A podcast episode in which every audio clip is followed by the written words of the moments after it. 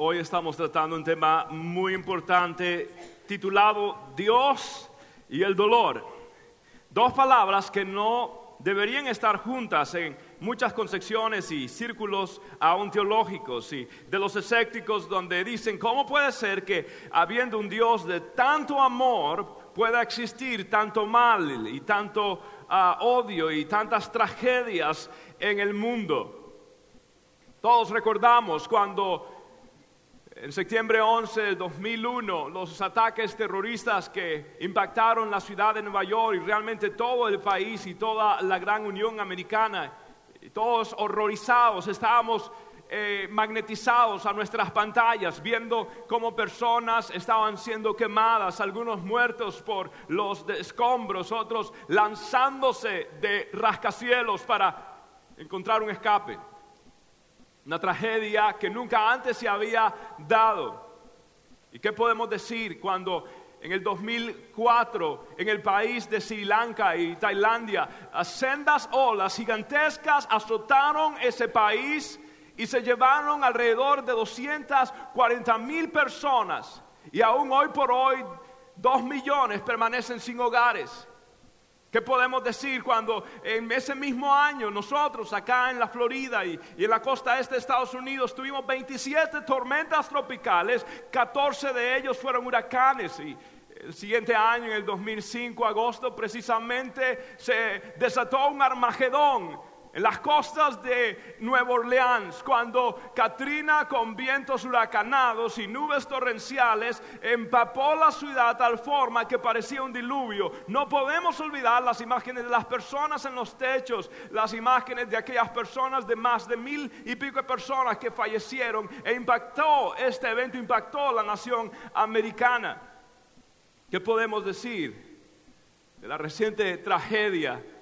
En nuestro país hermano Haití, donde se estima que fue entre 250 mil, algunos dicen que fue medio millón de personas, una cifra difícil de concebir. Quizás nunca sabremos a total juicio y cabalidad cuánta pérdida humana hubo.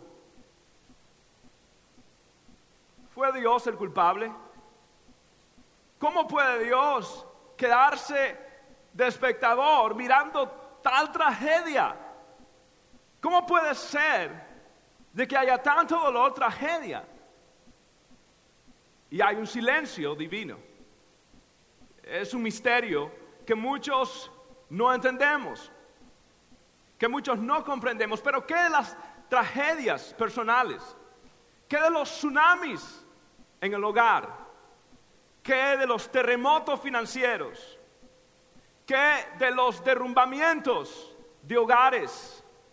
¿Qué de la pérdida de la salud? ¿Qué de la mujer que está enferma con una enfermedad terminal? ¿Qué de las personas que sufren en prisiones? ¿Qué de esas tormentas, de esos terremotos y de esas tragedias personales que a todos nos invaden?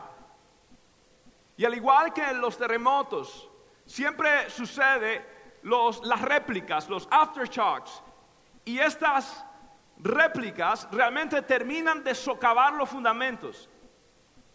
Y no solamente las infraestructuras de un país, pero los fundamentos y la infraestructura de nuestra creencia y de nuestra fe en un Dios que es misericordioso. Y nos hace preguntarnos, ¿cómo puede haber un Dios tan bueno ante tanta maldad? ¿Qué estamos nosotros no conociendo de Dios, que no podemos interpretar esto apropiadamente. Gracias a Dios, Dios nos dejó un libro en la palabra del Señor, donde realmente es la mejor fuente para tratar del tema del sufrimiento. Y es fue el primer libro escrito en la Biblia, Job. Aunque la Génesis cronológicamente permanece y debe ser el primer libro, pero en realidad históricamente el que se escribió primero que ninguna otra escritura fue la historia de un hombre que sufrió y cómo este hombre supo enfrentarlo. Y si de todas las personas que no debieron experimentar esto es precisamente el hombre llamado Job. Job 1 dice que era de la tierra de Uzi. Era un hombre bueno, íntegro, adoraba a Dios, era un hombre que presentaba ofrendas, era un hombre bendecido de parte del Señor. Dios le había dado siete hijos, tres hijas. Dios le había dado siete mil, siete mil ovejas, tres mil camellos, quinientos bueyes y quinientas asnas. Dios lo había bendecido en todo sentido. Imagínense la lana que producía estas ovejas. Era una cantidad industrial esto lo hizo en el magnate más rico. Es más, la Biblia dice que no había como Job en toda la tierra, en, toda la región. Término que solo se usó para compararlo con Salomón. Tan rico era Job. Imagínese usted, él controlaba la transportación de entonces, tres mil camellos, no crea que lo tenía para nada más como zoológico, era el medio de transportación. El hombre tenía un dealer de camellos, camel dealer concesionario de camellos, de todos modelos, de dos jorobas y de una joroba. Y, el hombre controlaba, era tremenda la entrada que le daba esto. Pero a Job todo eso realmente no le importaba tanto. Su verdadero tesoro eran sus hijos. Oh, cómo los amaba. Job era un hombre honrado, un hombre que se había ganado su vida, su dinero honradamente, con mucho trabajo era un buen padre. La Biblia dice que oraba por sus hijos. Y es que e, e, es el tesoro. Todo padre sabe que es lo más preciado. La familia. Casado con una linda esposa, que de pronto se llamaba Jovita, no lo sé. Pero el hombre estaba con su esposa, con sus hijos, estaba bien, enriquecido. Pero todos los tesoros, lo más importante para Job era su relación con Dios. Él amaba a Dios, él traía ofrenda, sacrificio a Dios, él, daba ofrenda a Dios, él, él, traía oraciones delante de Dios, era un hombre bueno. Sin embargo, a medio capítulo, de capítulo 1, sucede algo tremendo. Una avalancha de calamidades se desata súbitamente y repentinamente sobre la vida de Job. Un mensajero le dice, mire, tienes cuatro pérdidas. La primera es material. Los sabeos vinieron y agarraron todos tus bueyes y se los llevaron. Lo peor, Job, vinieron relámpagos del cielo y calcinaron todas las siete mil ovejas. Todas murieron. Y lo siento decirte, pero los caldeos llegaron y se llevaron las asnas. Se llevaron los camellos también. Y, wow, qué noticia. A los 70 años, comenzar de nuevo va a ser muy difícil. Y Job recibe esta noticia funesta. Pero un momentito, viene otra noticia. Viene otra noticia, quizás la más difícil. Job, tus hijos estaban celebrando y vino un viento fuerte y las columnas se conmovieron y el techo cayó arriba de tus siete hijos, de tus tres niñas. Lo siento, lo siento. ¿Qué sucedió? Hubo, un aspecto ahora sentimental porque la esposa tal vez con el dolor le dijo, Job, lo siento, pero te tengo que dejar, no puedo seguir contigo. Y lo dejó, lo abandonó. Le dijo, maldice a Dios y muérete. Ahora tuvo una prueba, una prueba corporal. La primera fue material, la segunda fue emocional, ahora es corporal, porque la Biblia dice que empezó a, enfermarse Job y empezó a sentir psoriasis y elefantitis y, sangre, eh, pus y llagas por todo el cuerpo, se agarraba con, tiestos y, este hombre estaba eh, en una lucha, una tormenta interna eh, con su cuerpo y, tenía fiebre, no podía dormir, era incontrolable el dolor de aquella, de aquella cirrosis, era terrible. Y Job experimentó el, dolor y, había perdido todo. pero lo último fue la prueba social cuando de pronto vinieron también unos amigos.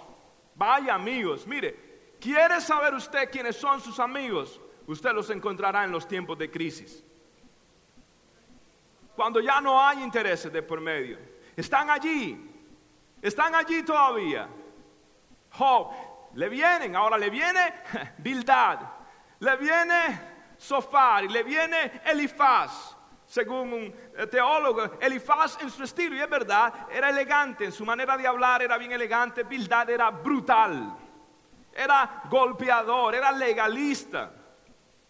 Y el otro era quizás un poquito eh, más celoso, Sofar era muy celoso eh, en todo lo que decía, todo era el conocimiento y la ley, y era celoso. Pero estos hombres, de todo lo que le ha pasado a Job, ahora ellos vienen y le dicen, Job, seguro que esto te pasó porque como que no andas caminando muy bien con Dios, que digamos. Porque si estuvieras bien con Dios, no te pasará todo esto. ¡Wow! ¡Qué duro! ¡Qué duro! Se te murieron tus hijos, pierdes todas las finanzas, estás enfermo, no puedes hacer nada, tu esposa te abandona, estás completamente solo, inválido, no te puede valer y tus amigos, en vez de ayudarte, ¡boom! Tanto que él dice, ¿por qué me aplastan con sus palabras? ¿Por qué me pisotean con sus palabras? Reclama, ¿por qué hacen esto ahora? Lo peor de todo fue la crisis, fue la tragedia espiritual. Y lo que Job dice en este capítulo es tremendo, el capítulo 30 de Job. Job llega a reclamarle a Dios y le dice, Dios, mira, me ha pasado todo esto, pero a ti clamo. Oh Dios, pero no me respondes. Me hago presente, pero tú apenas me miras. Eres implacable. Te vuelves contra mí con el poder de tu brazo. Siento que me atacas, que me arrebatas, que me lanzas, que me arrojas al ojo de la tormenta. Wow. Job estaba verbalizando lo que muchos de nosotros no nos atrevemos a decir. Estamos cuestionando incluso la bondad y el amor de Dios por nosotros. Porque ¿cómo puede ser? ¿Cómo puede ser? Job estaba viendo el sueño americano, dígame usted, todo. Y ahora era la pesadilla más grande que estaba enfrentando. Y dice Dios, ¿sabes qué? No tengo a nadie, pero te tengo a ti. Pero aún tú, Señor, yo no siento que me respondes, yo no siento que me oyes. Todo lo contrario, siento que me aplastas, que me lanzas y que me arrojas al ojo de la tormenta. En medio de la tormenta, me, me tiras ahí, Dios, ¿qué está pasando? ¿Cómo Dios, siendo tan bueno, permite que personas justas sufran ¿Cómo podemos nosotros decir que Job no tiene el derecho de pensar de esta forma? Job verbaliza lo que quizás muchos quisiéramos verbalizar y, lo que mientras hacía preguntas a algunas personas, algunos me escribieron en forma anónima a mi inbox en, Facebook, algunos lo escribieron en, en la página, en el muro, otros me lo enviaron Mark dice, tengo cáncer. Perdí a mi esposa el año pasado, ya tenía 35 años. No sé qué voy a hacer con mis hijos. Le vamos a poner los Garcías, dicen, hemos tratado de concebir, un hijo, hemos luchado, hemos ido a los médicos, hemos tratado y, ya no podemos. El Día de la Madre es muy difícil para nosotros aún en la iglesia porque eh, eh, esto se está alargando y estamos esperando. Dios, ¿cuándo? ¿Hasta cuándo? Este no me llegó a mí, pero llegó un pastor, amigo mío, y dice de esta forma, mi rostro estaba en el suelo, arrodillada y con mis manos aferrándome a la grama, mi garganta enrojecida y no paraba de llorar y pedirle a Dios y gritaba, Dios, tú puedes sacar el agua de mi hijo. Por favor, dale sabiduría a los paramédicos para que puedan hacer algo para resucitarlo. Dios, era el estreno en nuestra nueva piscina. Dios, no puede ser. Dios, su vida, dos años, cuatro meses. Dios, haz algo. Dios no lo hizo. Y ahora tengo sus sabanitas, sus jugueticos, sus cajitas. Es el recuerdo que me aferro a ello. Es lo que atesoro de mi hijo. Mi nombre ficticio es Lorena. Mi hija murió a los 22 años en un accidente de carro. Mi hijo acaba de ser enviado a la guerra en Afganistán. Mi esposo me abandonó. No puedo más. ¿Dónde está Dios? No entiendo qué sucedía cuando era abusado por mi tío a los nueve años, por tres años consecutivos. No entiendo, no comprendo tanta maldad. Y hoy nosotros vamos a lanzarnos de lleno a entender lo que Dios tiene que decir. Y escuche algo, siempre va a haber un factor misterio donde la soberanía de Dios tiene la última respuesta.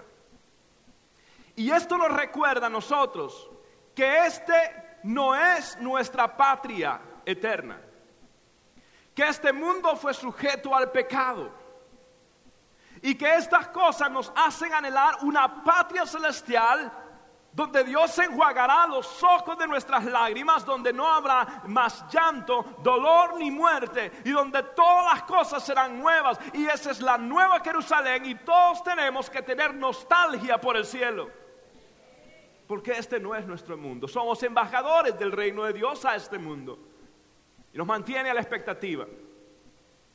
Dicho esto, podemos ver cuatro principios grandes y quiero entrar directamente. Número uno, yo quiero que usted entienda que la escuela del dolor es la universidad de Dios. Es obligatoria, dicho sea paso. Romanos 5, versículo 3 a 4, reza porque sabemos que el sufrimiento produce perseverancia. La perseverancia entereza de carácter. La entereza de carácter produce esperanza. Wow. Yo pensé que la vida cristiana iba a ser una vacación ininterrumpida, permanente de gozo, de victoria, de aleluya, entre panderitos, entre tambores, alabando aleluya al Rey de la Gloria, Jehová está en su templo, alaba lo que él vive. Y si estoy enfermo, ¡boom! Cristo me sana. Y si no tengo plata, ¡boom! Me aparece el dinero. Y si necesito plata, no importa, llamo a un hermano. No, eso no. Este, eh, la cuestión es esto: que, que nosotros tenemos una concepción de lo que es el Evangelio. Pregunta: si Dios te responde a la primera oración que tú haces, ¿cómo te puede enseñar Él la perseverancia?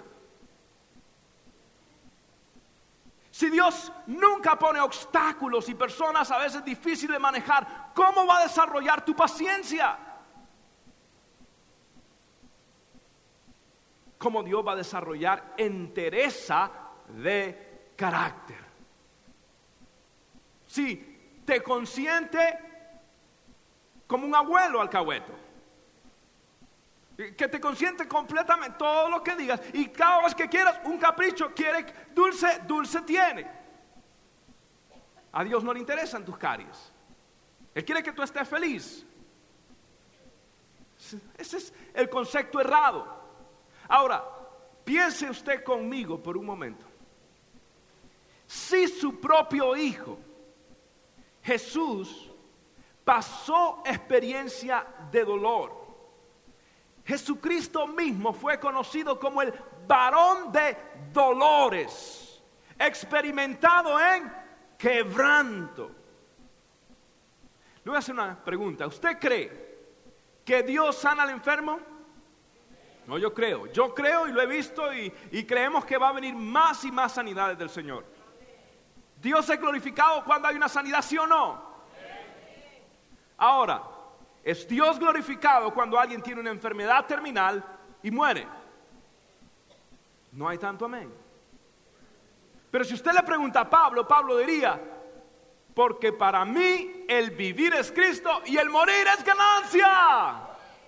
¿Por qué? Porque sorbida es la muerte en victoria. ¿Dónde está, oh muerte, tu aguijón? ¿Por qué? Porque el aguijón de la muerte se lo puso a Cristo en la cruz del Calvario y ahora el diablo es una abeja que está muriéndose. ¿Dónde está, aguijón, tu muerte? ¿Dónde, oh sepulcro, tu victoria? Sorbida es la muerte en victoria. Pablo decía, si por mí fuese ya estuviese en el cielo. Estoy en aprieto porque quiero servir más. ¿Qué concepto? Le hago una pregunta, ¿será que Santiago no tenía fe, el apóstol del Señor? Porque lo decapitaron, le cuento. Oh, pero si los enfermos se sanaban a la sombra de Pedro, ¿y por qué terminó también crucificado boca abajo? ¿Qué sucedió? ¿Y porque a Pablo también lo llevaron a la guillotina? ¿Acaso Pablo no era un hombre de fe, de victoria? Todos, todos los que escribieron el libro que usted está leyendo, todos, todos pasaron una situación difícil. Todos. Y mira lo que dice de su Dios Jesús en Hebreos 2.10. Convenía que Dios perfeccionara mediante el sufrimiento al autor de la salvación de ellos. Wow. Miren, el término perfeccionar no significa que Jesús, según algunas personas toman esto rápido, los testigos de Jehová o algunos grupos de esta índole, dicen, ve usted, no era Dios, no hay deidad, no era Dios, porque era perfeccionar. Ahora, el término que está usando es completar su asignación terrenal. Él estaba confinado a esta eh, redención y a este tiempo terrenal y él necesitaba completar. Entonces él fue perfeccionado, fue completado su experiencia terrenal, pero no su cualidad moral, porque él es el gran yo soy. Sin embargo, la lección es, si Jesús de Nazaret pasó sufrimiento, ¿qué le hace pensar a usted que si él tomó de esa copa, usted no la va a tomar? ¿Qué le hace pensar? Entonces la pregunta es, ¿entonces que Dios no me ama? No, es que Dios tiene propósitos, misterios y tiempos. Juan el Bautista no entendió el tiempo. Él sabía que había una promesa, pero malinterpretó el tiempo. Cuando llegó la prueba y supo que lo iban a matar, mandó a preguntar a Jesús, bueno, ¿eres tú el Mesías, sí o no? Porque sabía que sí y a la vez cuando vino el sufrimiento se confundió. Miren, amados hermanos, la justicia no siempre se va a ver revelada en este lado de la historia. La verdadera justicia la vamos a recibir cuando estemos delante del trono del Señor. Y allí Él va a recompensar todo. Ahora, creo que hay victoria, creo que eso es lo que predicamos. Revise todo lo que hemos predicado. Pero quiero traer un balance en nuestra perspectiva bíblicamente. Tenemos momentos de prueba, ¿sí o no?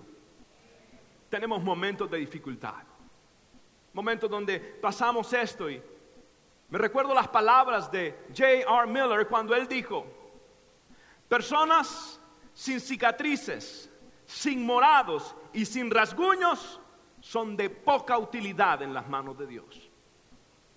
Wow, personas sin cicatrices, sin rasguños, sin morados, son de poco uso en las manos del Señor. C.S. Lewis decía, las tragedias son el megáfono de Dios hablándonos.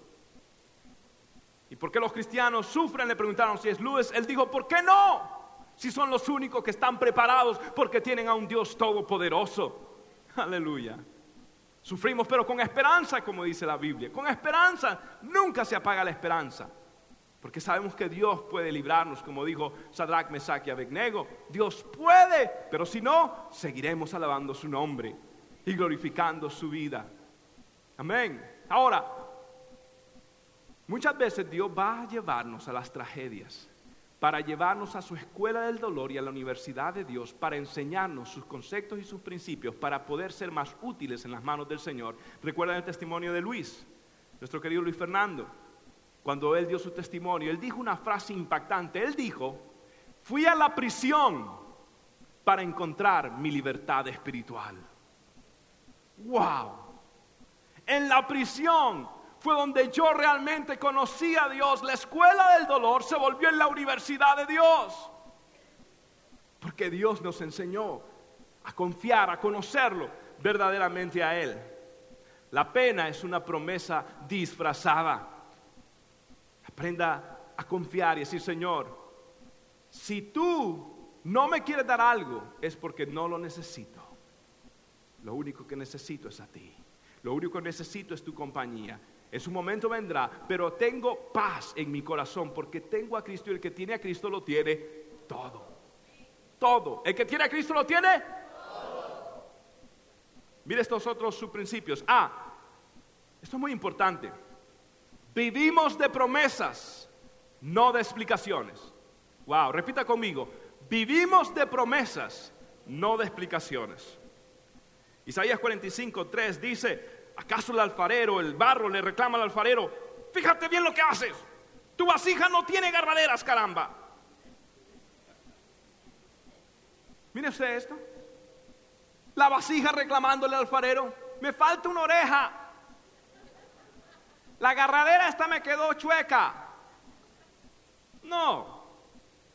¿Acaso el barro le reclama al alfarero? No es necesario entender el propósito de Dios para creer que dicho propósito existe.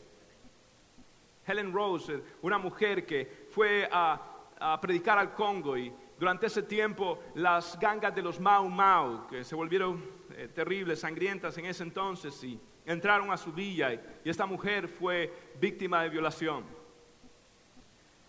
Se tuvo un tiempo de descanso y, y en su diario ella escribió las siguientes palabras. Dios me habló y me preguntó, ¿Podrías confiar en que yo tengo un propósito, aunque nunca te dé la explicación de lo que sucedió? ¿Podrías tú confiar en mí, aunque nunca entiendas la razón por la cual lo permití?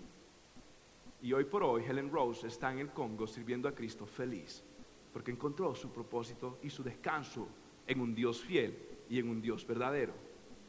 Ella encontró que había paz y entendió que Dios tenía algo. Y mire hermanos, Dios está haciendo algo aunque yo no lo entienda.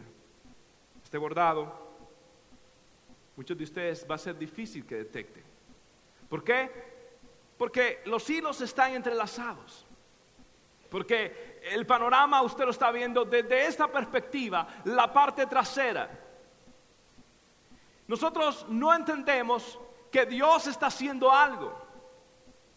Pero si nosotros confiamos que quien está tejiendo el manto de nuestra vida es el tejedor divino, es un Dios lleno de amor, nosotros aunque no entendamos el bordado, un día dice la Biblia, ahora vemos por espejo como oscuramente, pero un día veremos tal como fuimos conocidos y un día nosotros veremos que lo que estaba haciendo Dios era preparándonos para cargarnos y guiarnos como ovejitas a su camino. Y cuando tú te sentías solo, era Dios que estaba cargándote. Lo que tú no entendías el bordado, tú solo veías hilos, no entendías para dónde iba, que iba a ser Dios. Pero ahora tú entiendes que lo que el enemigo quiso para maldición, Dios lo tornó en bendición. Y ahora estás más cerca de Dios, le conoces más, estás viendo el bordado por el otro lado.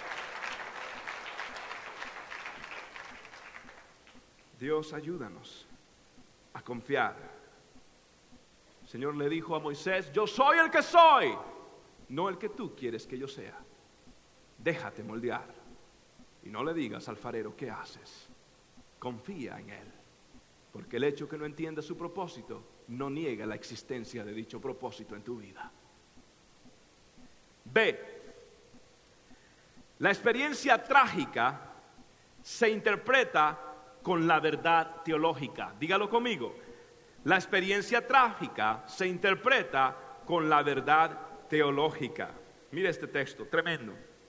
2 Corintios 4, 17 y 18. Porque esta leve tribulación, como momentánea, produce en nosotros un cada vez más excelente y eterno peso de gloria. No mirando nosotros las cosas que se ven, sino las que no se ven pues las cosas que se ven son como temporales, pero las que no se ven como son eternas. ¡Wow! Ante la experiencia trágica, usted tiene que tener un pensamiento teológico. Pablo dice, son leves tribulaciones. Ahora, ¿cuáles son las leves tribulaciones? En 2 Corintios dice que lo habían azotado, que lo habían latigado, que lo habían robado, que le estaban buscando para matarlo, que los judíos lo odiaban, que los gentiles también, que Roma lo perseguía, que habían hermanos dentro de la iglesia infiltrados, que había peligro dentro de las iglesias, que cuando salía también corría peligro, que cuando estaba en la ciudad lo querían matar, cuando estaba en el campo también. Pablo estaba completamente perseguido constantemente. Sin embargo, Pablo dice, esto es una leve tribulación.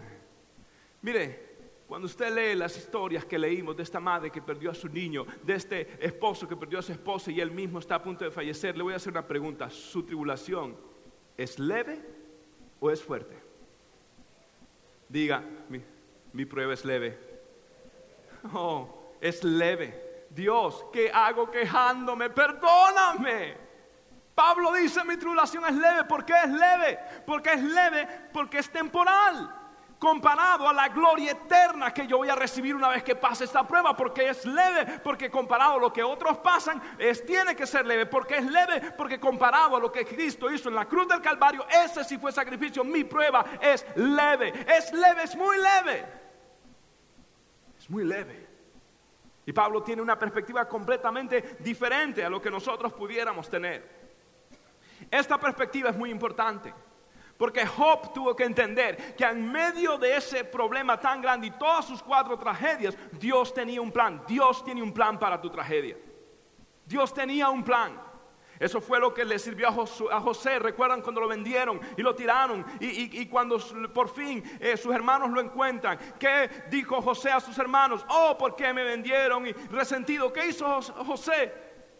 Le dijo a sus hermanos, no se preocupen, porque lo que ustedes tenían para mal, Dios lo tornó para bien. La tragedia mía me puse una verdad teológica. ¿Recuerdan Jeremías?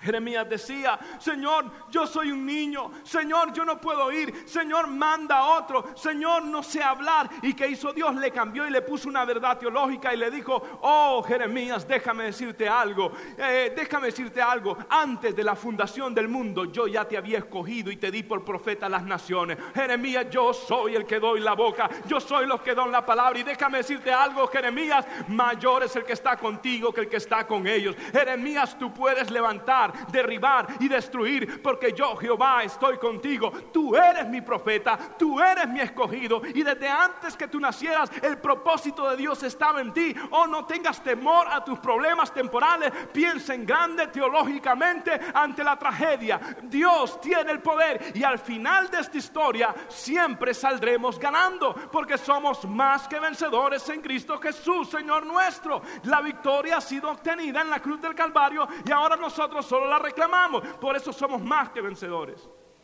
Aleluya. Oh Dios, ayúdanos a pensar. Número dos, y esto es muy importante. Aún en medio del caos, Dios está en control. Diga conmigo, aún en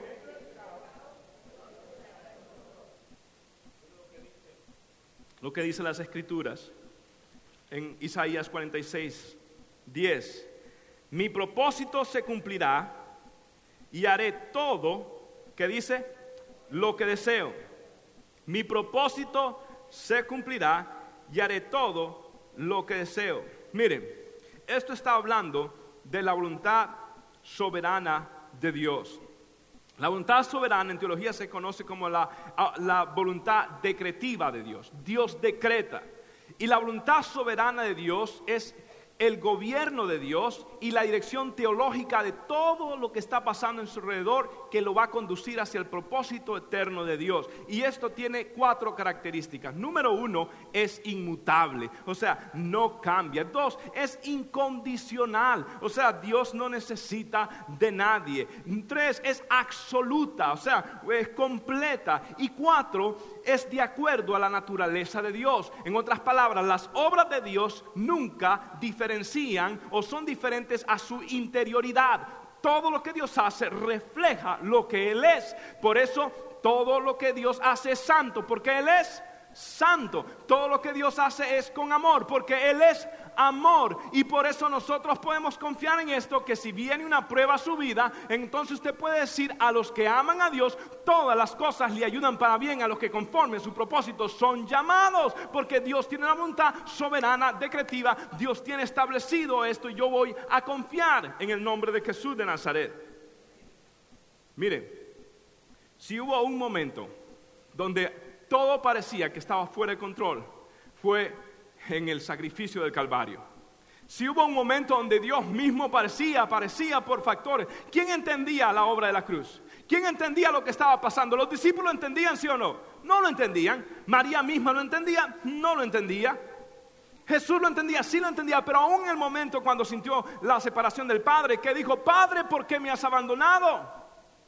Si hubo un momento donde aparentemente Dios estaba fuera de control eh, o que no tenía el control de todas las cosas, fue precisamente en la cruz del Calvario. Ah, pero tenemos buenas noticias. En Hechos capítulo 2, Esteban se para frente al concilio y dicen, ¿saben qué? Jesús, el Galileo, que ustedes mataron y crucificados, fue entregado a ustedes por medio del conocimiento previo de Dios y el consejo predestinado, predeterminado del Señor. Nadie lo mató, pero eso él dijo, nadie me quita la vida, yo la entrego. Y por eso en la cruz del Calvario dijo, consumado es, era mi plan. Me voy a morir en el momento que yo quiera y voy a resucitar en el momento que yo quiera. Y por eso dice Esteban, y por eso Jesús fue resucitado el tercer día y Dios le levantó a los muertos porque era imposible que la muerte lo pudiera retener, dice la palabra del Señor por el consejo predestinado, predeterminado, el consejo anticipado de Dios. Miren, el telescopio Hubble, eh, los científicos empezaron a tener varias confusiones porque todo lucía como caos y eh, el, universo es un lugar salvaje, eh, cósmico, donde hay accidentes ah, terribles y, y ellos lo ven. Entonces ellos querían saber cuál era en medio de ese caos cósmico el centro del universo. Y entonces ellos a 23 millones tomaron esta foto a lo que se llama el centro del universo. Y dice McConnell, uno de los científicos, oh, es que esos son dos hilos de nebulosas que se unieron en forma de, de, un, de algo. ¿Sabe qué es ese algo? Es una cruz. Déjame decirte, en medio del caos del universo, lo que está poniendo el orden es la cruz de Cristo. Y allí en medio del universo es mi Cristo que tiene todo en orden. Y déjame decirte algo, cuando parezca que todo está fuera de control, es cuando Dios tiene el control de todas las cosas. No te desesperes, no te desanimes. Cristo está allí poniendo el orden porque la gloria es de Él y para Él. Aleluya. ¿Cuántos tienen a ese Señor? Aleluya. Gloria a Dios. Él tiene todo el control. Usted se enterará entonces que, número tres, ninguna pena carece de un propósito. Diga conmigo, ninguna pena carece de propósito.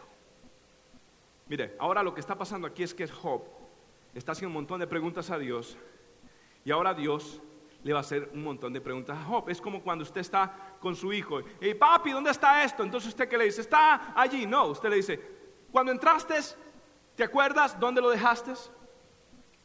Sí. y ya fuiste al baño? Sí.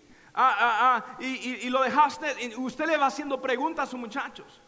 Para que ellos mismos, eso se llama terapia narrativa, para que ellos mismos vayan desarrollando su intelecto y ellos vayan a que no tengan las cosas fáciles. No le haga esa maldad a su hijo de darle todo fácil. Jesús por eso contestaba con preguntas. Le dijeron, ¿la apedreamos o no la apedreamos? Dijo Jesús, ¿quién de ustedes está limpio de pecados? No, no, pero no te hicimos una. ¿Por qué me preguntas de preguntas? ¿Eres tú el Cristo? le preguntaron a Jesús. Jesús le dijo, ¿y ustedes quién creen que soy? Todo el tiempo. Pregunta, pregunta, pregunta. Y entonces Dios va a llevar a Job a una terapia familiar. A decir, Job, me estás haciendo muchas preguntas. Es hora de que yo pregunte. Y mire estos tremendos versículos, Job 38, 4, 5. Dice así, Ah, ¿dónde estabas tú cuando yo fundaba la tierra? Házmelo saber porque no recuerdo haberte visto por ahí. Si tienes inteligencia, en otras palabras, medio brutito. ¿Quién ordenó sus medidas? Si lo sabes, o quién extendió sobre ella el cordel, la plomada. ¿Sacarás tú a su tiempo las constelaciones de los cielos o guiarás a la osa mayor con sus hijos? ¿Supiste tú las ordenanzas de los cielos? Eh, ¿Dispondrás tú de tu potestad, de su potestad en la, tierra? Hmm. Wow. Dios le está diciendo a Job, mira Job, tú estás preocupado por esto, pero yo te voy a hablar de un conocimiento mayor. Job, yo sé dónde tengo puesto a la tierra. Yo sé dónde tengo puesto al globo terráqueo. Yo sé dónde, Job, pongo las cosas y las pongo en su lugar. Job, tú sabías que si la tierra se acerca 5%, un poquito más al sol, ustedes estarían experimentando 900 ah, grados Fahrenheit de calor. Ambiente ideal para las cebras. ¿Sabían, ¿Sabían ustedes de que, de que todo estaría caliente? Y si se aleja 10%, ¿sabe qué sucedería? Se congelarían. ¿Saben, Job? ¿Sabes, Job, que yo tengo todo planeado? Que ustedes van a una velocidad de, mil millas por hora girando en su propio, en su propio eje. ¿Saben que estás rotando y que, que van a 70 mil millas alrededor de la órbita del Sol y no se caen? ¿Sabes por qué? Porque tengo la litosfera, la hidrósfera y la atmósfera todo en, términos y balanceados y la dimensión que hay de mar y con tierra no es casualidad, es porque todo está medido. Sabes que el grosor de la tierra, esas capas son muy importantes. Si fueran muy delgadas, entonces los rayos ultravioletas, no, eh, la irradiación los quemaría. Pero si fuera muy gruesa, entonces eh, las tormentas electromagnéticas los destruirían. Eh, sabes tú, Job, todo esto, sabes, Job que si la Tierra estuviera en otra localidad, estuviera con tormentas de meteoritos, pero gracias que tengo a Saturno y, que tengo a, a, Martes y que tengo a Venus para que los protejan y para que esos caigan sobre ellos y ustedes están en el lugar exacto que yo he decidido tenerlos. ¿Sabes por qué yo tengo los volcanes y, tengo todo hecho de acuerdo a su voluntad? ¿Sabes, Job? Todo lo que yo tengo en la tierra es hecho con un diseño y es hecho con un propósito. ¿Sabes por qué, Job? Porque los cielos cuentan la gloria de Dios y el firmamento anuncia la obra de sus manos. Job, si yo tengo cuidado del universo y pongo el caos del universo en orden, ¿qué es tu pequeño, pequeño, pequeñito, diminuto problemita? Yo le puedo poner orden, Job. Confía en mí, confía que yo tengo todo el poder. ¿Qué haces afanándote? ¿Qué haces preocupándote? ¿Sabes qué pasa, Job? No has entendido que yo tengo un diseño.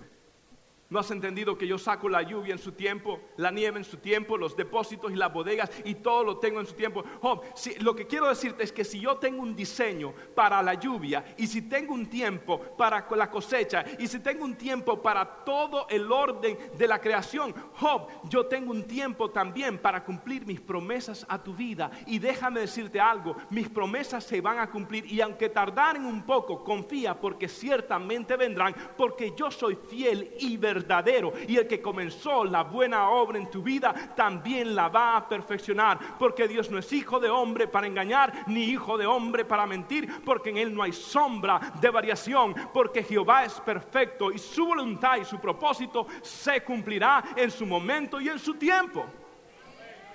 Oh Dios, ayúdanos a entender. Número cuatro. Cuando no pueda ver su mano, confíe en su corazón. Diga conmigo, cuando no pueda ver su mano, confíe en su corazón. Mire cómo continúa.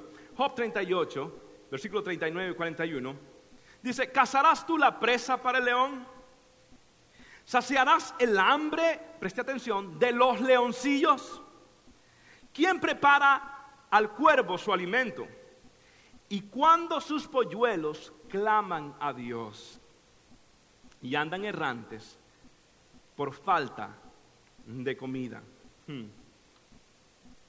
Esto es hermoso. Dios primero habló, habló de la astronomía. ¿Recuerdan? Constelaciones tierra, ¿recuerdan? Y ahora de lo grande de la astronomía baja a la ecología. Cambia su conversación de algo grande a algo leoncillo y polluelo. De algo grande a algo pequeño. ¿Sabe por qué? Porque mi Dios es sabio y poderoso y es completo. Y quizá en la mente de Job diga, ok Dios, entiendo, entiendo, tú eres grande porque tienes el mundo en la palma de tu mano, tienes grande, tú eres poderoso porque tienes todas las constelaciones y las estrellas, entiendo, esto me da a entender que tienes poder, pero, pero, pero realmente tú te preocupas por mí, siendo yo tan pequeño comparado a todo eso, te preocupas por mí, es como mis hijos, miren, bueno, yo no sé pero mi esposa y yo, por alguna razón, no recuerdo cuándo, pero decidimos que cada uno tiene un lado donde duerme siempre en la cama, siempre. No sé cómo ha sido, pero, pero ella siempre duerme más o menos en este lado, yo duermo en este lado y cada vez que vamos a un hotel, básicamente como yo soy el hombre eh, de, la casa, el macho del hogar, yo siempre escojo el lugar que ella no escoge. Y, y entonces yo, yo me, me me voy hacia ese lugar y, y, me duermo, ¿no? Pero por lo general es el lado izquierdo y yo el lado derecho, soy bien bíblico. Este, entonces, tenemos tres bebés, tres chicos, pero dos son los que a veces se levantan en medio de la noche y, uno de ellos por lo general se levanta y, se levanta y, se levanta despacito y me, dice, me pasa la mano y, se levanta en medio de la noche y dice, papi, papi, oh, ah, ¿Qué? Ah, ah, ah, sí, hijo, ¿cómo? Este, eh, eh, bueno, pero hay otro que se levanta y se queda así. Yo empiezo a sentir algo. Y me levanto y lo veo. ¿Qué pasó, amigo?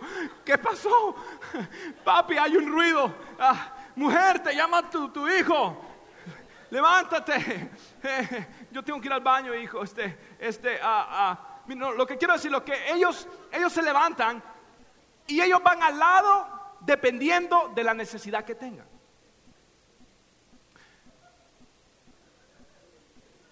Ellos van al lado donde está la fuerza bruta, la intimidación, la protección.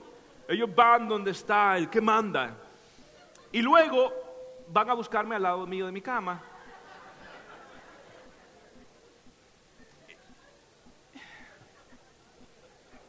Pero lo que quiero decirle es que si ellos tienen hambre o quieren que, les pasen la mano, ¿a quién ¿Ustedes creen quién, quién, quién creen que van a ir?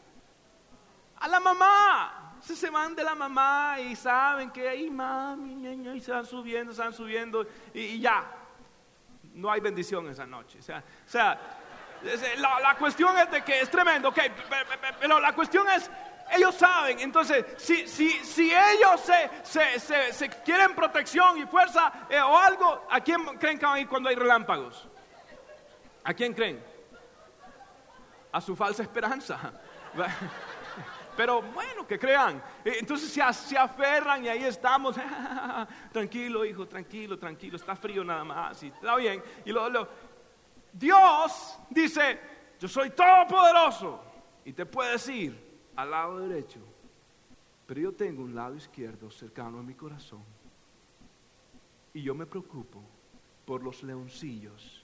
Yo me preocupo cuando esa leona no tiene que darle que comer a ese leoncito. Y, yo me preocupo cuando e, ese, cuervo y, esa águila eh, no tienen que darle a sus polluelos.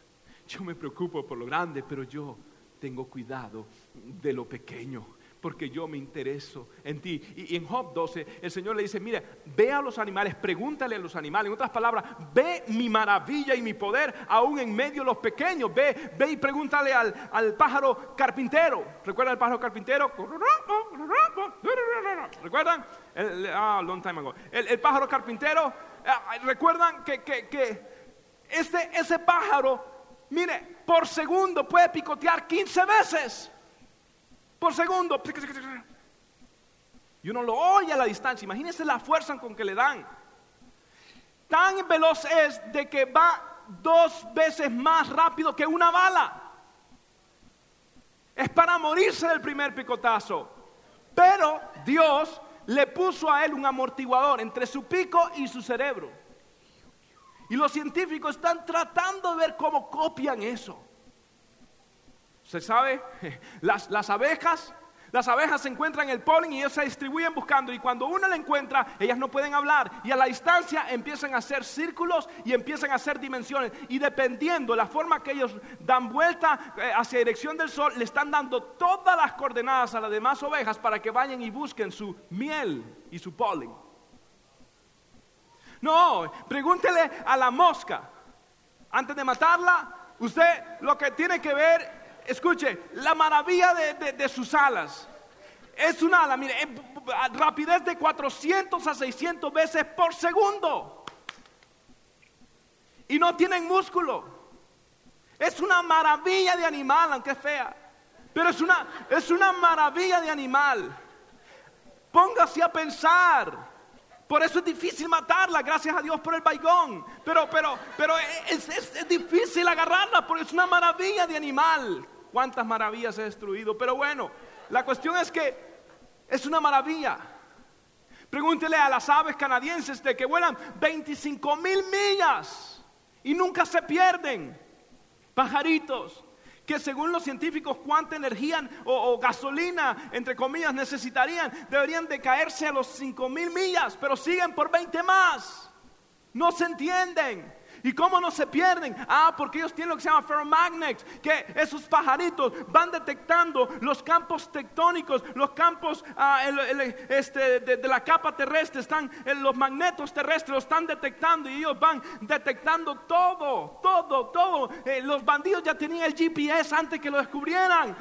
MapQuest.com, ellos van viendo todo y van llegando a su lugar de destino. ¿Quién las guía? Dios las guía. ¿Quién ayuda al carpintero? Dios lo ayuda. ¿Quién ayuda a la abeja, a la mosca? Dios lo ayuda. ¿Quién le ayuda al, lobo? Que cuando ellos aullan en la noche y en los bosques, siempre hay eco. Si usted habla en las noches en esos bosques, siempre hay eco. Pero ellos saben decirlo de una forma que no haya eco. ¿Quién le enseñó? ¿Quién le enseñó a la a la lagartija llamada, así le llaman en Brasil, lagartija de Jesús. Sí, ¿sabe por qué? Porque camina en agua. ¿Quién le enseñó a caminar en agua? Cristo. Cristo le enseñó a caminar en agua. Pedro se habrá copiado, pero, pero ya las lagartijas sabían. ¿Quién, ¿Quién le enseñó todo esto? Jesús. le dice, Pregunta a los animales, Job 12, y verás mi grandeza en ellos. Dios ama su creación, Dios ama a sus animalitos.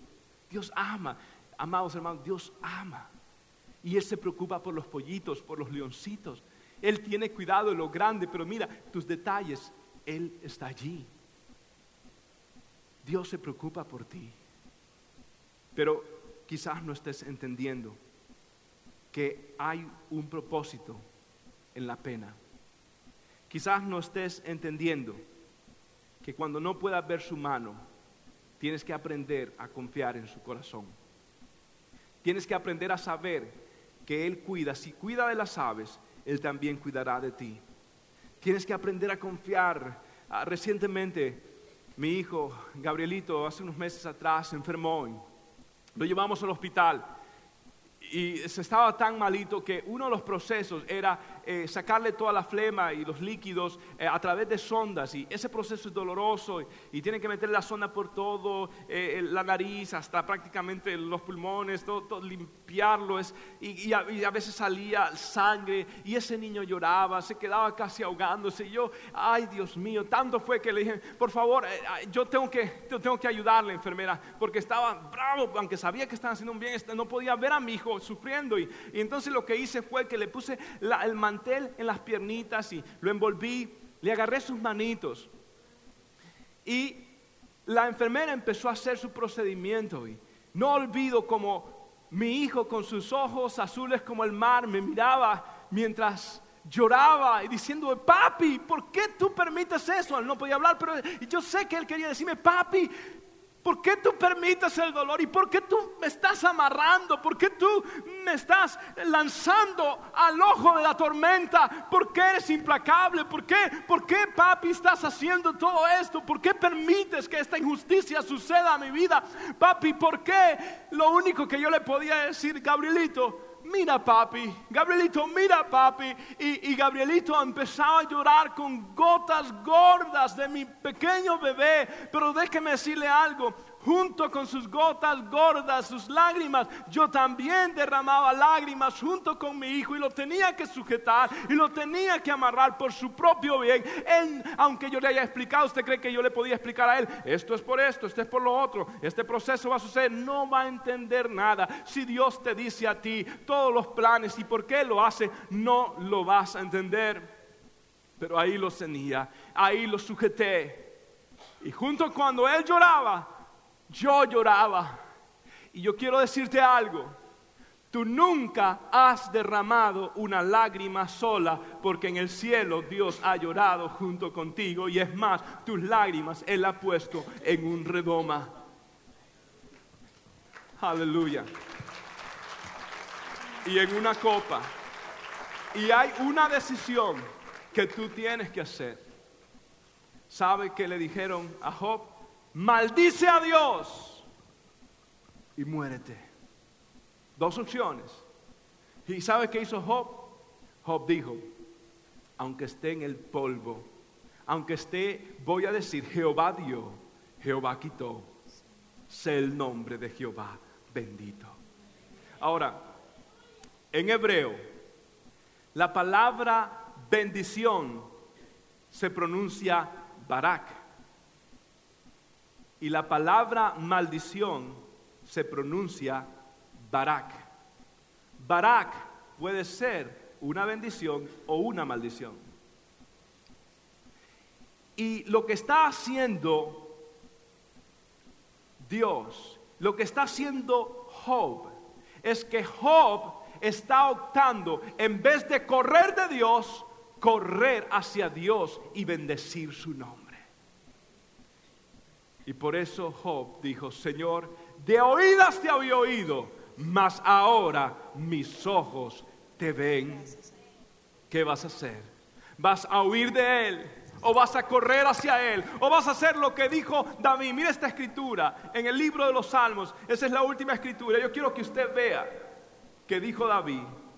Más digo, estando afligido, estando afligido yo digo que sigo creyendo en Dios. Me encuentro afligido, pero yo sigo creyendo en Dios. Y mi pregunta para ti es, ¿qué vas a hacer?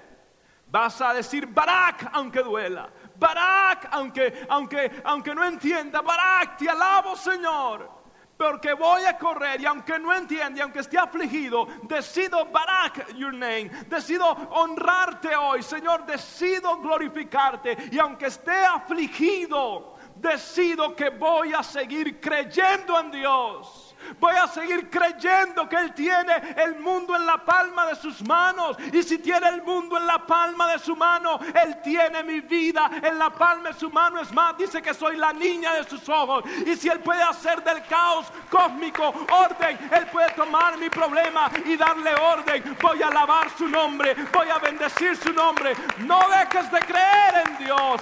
Sigue creyendo. Escucha esta canción. Y dime si tú optas por seguir creyendo en Dios.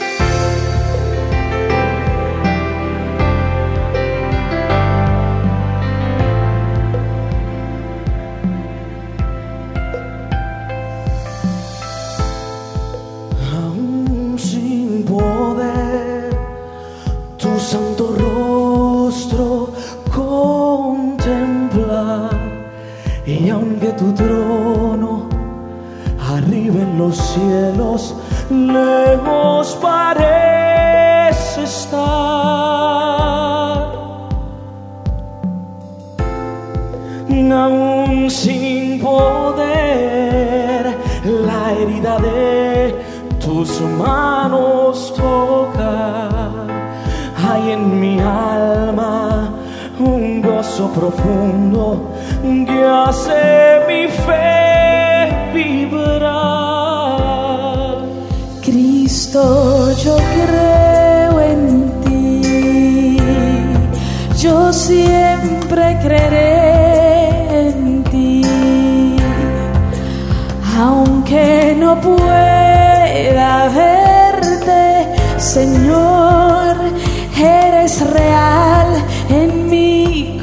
corazón. Cristo, yo creo en ti por siempre creeré en ti. Aunque se niegue el mundo a creer, no dejaré mi gozo perder. Yo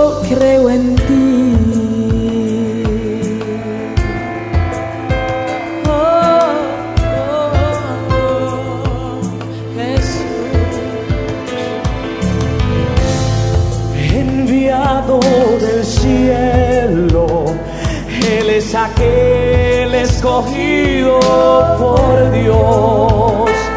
Él es el único y cierto camino hasta su corazón.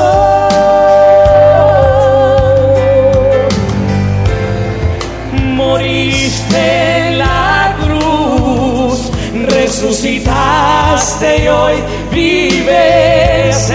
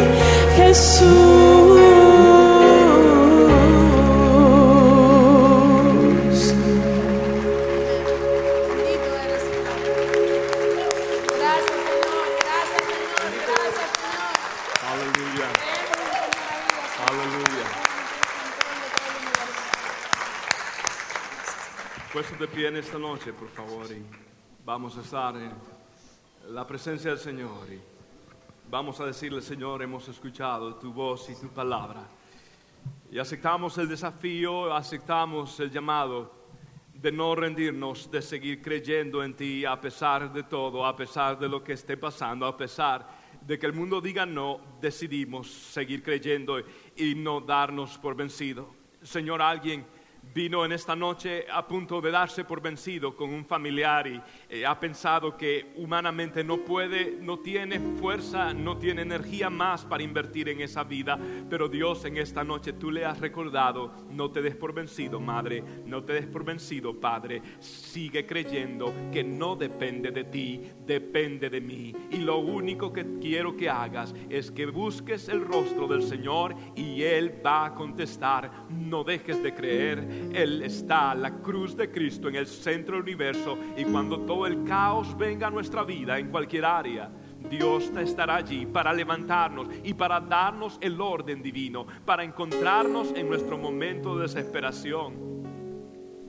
Si usted siente que Dios le ha hablado quiere tener negocios con el Padre y quiere tener un tiempo de oración y, y quiere decirle, Señor, yo, yo quiero seguir creyendo, usted puede sentirse en la libertad de venir al frente eh, para orar y le vamos a dar su tiempo para que usted esté con el Señor. Nosotros vamos a adorar a Dios con esta alabanza y si usted necesita oración, siéntase en libertad.